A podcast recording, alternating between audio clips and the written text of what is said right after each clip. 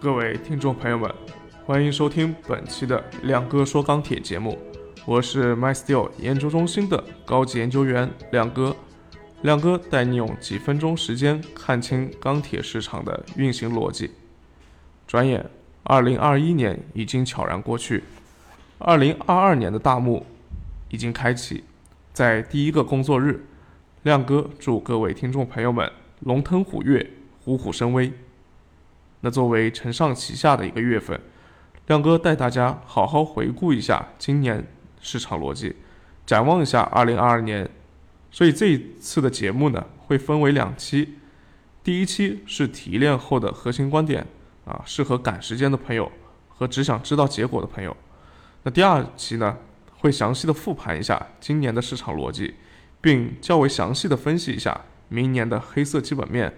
适合大家自己做复盘的参考。话不多说啊，我们进入主题。二零二一年进入后疫情时代，全球经济快速复苏，十九个主要经济体上半年 GDP 实现正增长。宽松的货币政策导致了大宗商品价格被过度的放大了啊，这种波动被过度的过度的放大了，并且呢，大家都知道啊，由于疫苗接种。不均衡。那我们看到，以消费为主的发达国家，他们相对来说啊，疫苗的接种水平比大部分的发展中国家或者欠发达国家要来得更快一些啊，接种的比例也更高一些啊。那这些国家本身就是以消费为主的，那他们的这个恢复的速度啊，是明显快于那些以资源出口为主的发展中国家。所以呢，这也就加剧了全球原材料供不应求的局面啊。我们看到今年有很多的品种啊，应该不是说今年了，是二零二零年以及二零二一年啊，都有这种情况啊，就是我们很多的矿产资源啊，或者说一些粗加工的一些资源，是面临着全球供给不足的情况。那黑色产业链的整体价格出现大涨啊，当然不仅仅是黑色产业链啊，我们看到。多种大宗商品、有色金属、化工产品等等，啊，价格都是经历了一波大涨。那黑色金属的价格呢？因为有中国啊在其中调控，所以呢，在今年表现出了一些不同的这种表现。那国内的价格啊，多数品种在五月份快速的拉高到一个历史新高之后呢，在国家保供稳价的以及需求侧调控的政策之下。国内的价格是出现了很快速的回落啊，当然海外的价格依然是保持一个比较高的水平，直到最近啊才略有下调。那下半年呢，钢铁粗钢产能呃产量平控啊，房地产调控等等政策，对钢铁行业的供和需都产生了比较大的影响。那钢市也是进入到一个供需两弱的格局之中。那这种集中啊，以及集中性的压产，对钢价是形成了很有力的支撑。不过，进入到四季度，市场驱动的逻辑却转向了成本坍塌啊。我们看到之前价格非常强的啊，以能源类的煤炭为代表的这些品种啊，动力煤也好，焦煤也好啊，以及它的下游产品。焦炭的价格是出现了连续的跌停，那铁矿石的价格也是出现了明显的走弱啊，所以在这样一个成本大幅坍塌的一个背景之下，钢材的价格也是出现了大幅的下降啊。不过钢厂的利润确实还保持一个比较高的水平，甚至在四季度还出现了扩张。那可以说啊，回望二零二一年，大家越发的感觉到市场。不可预知啊，因为大宗商大宗市场在后疫情时代的全球经济博弈当中，它不仅仅是间接的受到货币、海运、发达市场需求影响，同时呢，大宗商品特别是能源类的大宗自身的供不应求，更是牵动了全球的 CPI 和 PPI 的神经，啊，也是助助推了美联储货币政策态度的转向啊，我们看到。啊，大宗商品的价格的上涨啊，对于全球非常多的国家的这个通胀形成了比较大的压力。那也是有不少的国家在美联储的货币政策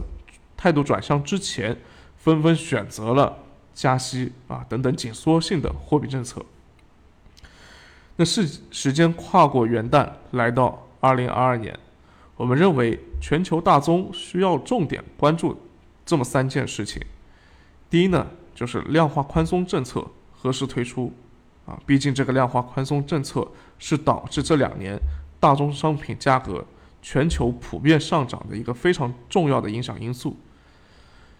第二个呢，就是全球性的通胀和滞胀的影响啊，那这是一个果了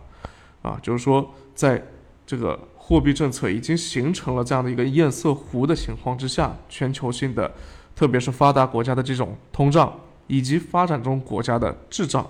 啊，他们的影响对于全球的消费供给到底会怎样？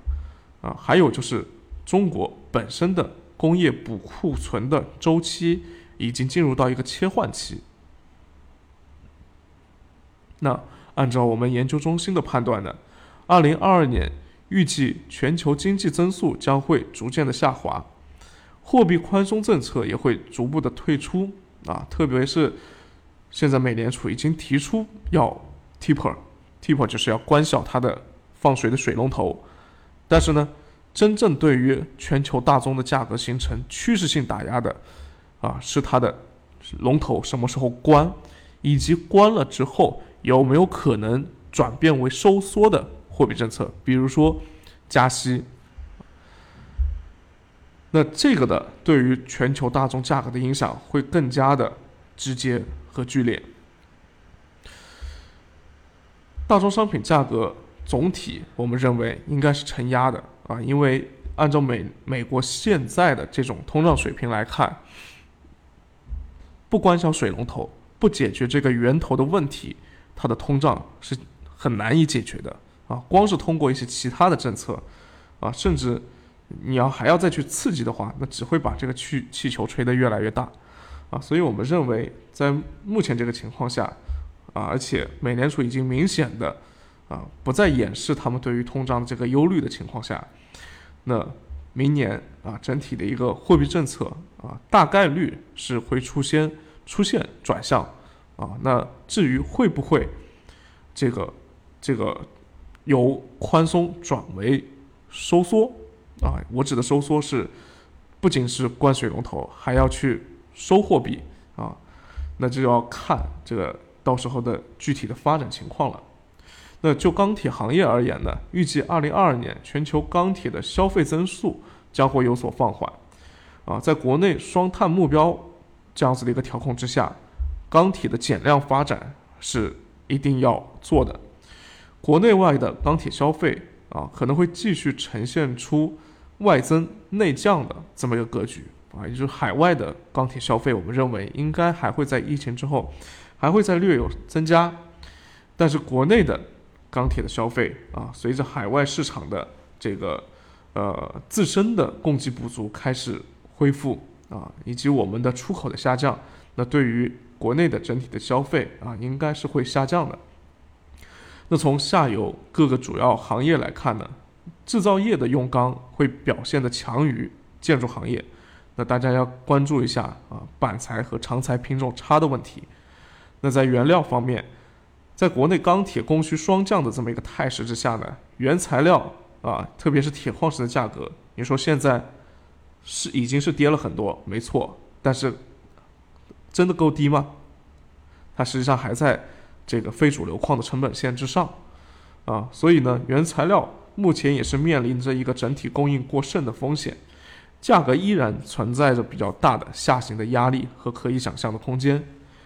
啊，我们看到，截至十二月份，铁矿石的港口库存已经超过了一点五五亿吨，啊，已经是接近一点六亿吨这么一个历史上来看都最比较高的水平。而煤矿啊，这个焦煤库存也是快速的增加啊，所以呢，从原材料这个角度来看，我们预计二零二二年铁矿石价格的重心会下移到八十到九十美金每钢每干吨。那焦炭的价格也会跌到两千两百元每吨以下这么一个水平。所以整体来看呢，预计二零二二年普钢的绝对价格指数均价啊可能会跌到四千六百元每吨左右啊，同比如果说是比较大的一个判断幅度的话，下跌幅度大概在百分之十五左右啊。当然，我们内部也认为，如果给出一个乐观从乐观到悲观的一个区间的话，那大概是在呃可能是百分之八到百分之十五这么一个区间以内。呃，钢材的利润的合理区间，我们认为应该是在三百到五百元每吨这么一个水平啊。但是呢，具体到各个品种啊，肯定会有比较大的差异。那以上呢，就是我们本期啊节目的主要观点。那么啊，近期亮哥也会把这个市场的详细的一些复盘的这个呃做一个做一个这个这个呃总结。啊，也是期待大家的关注啊。那到时候那期节目的内容会更多，会更长一些啊。如果大家这个希望关注我们的节目，以及希望听到我们最新的节目更新，请记得关注啊，点击关注，以及给我们节目点个赞，谢谢大家。另外，我们的黑色、有色不锈钢品种年报以及四大下游行业年报已经开始发售。在一月底之前订购的朋友可以享受我们最低的优惠价格，七道报告总共只要九千九百九十九元，详情可以加我的微信，圈文章来咨询，谢谢。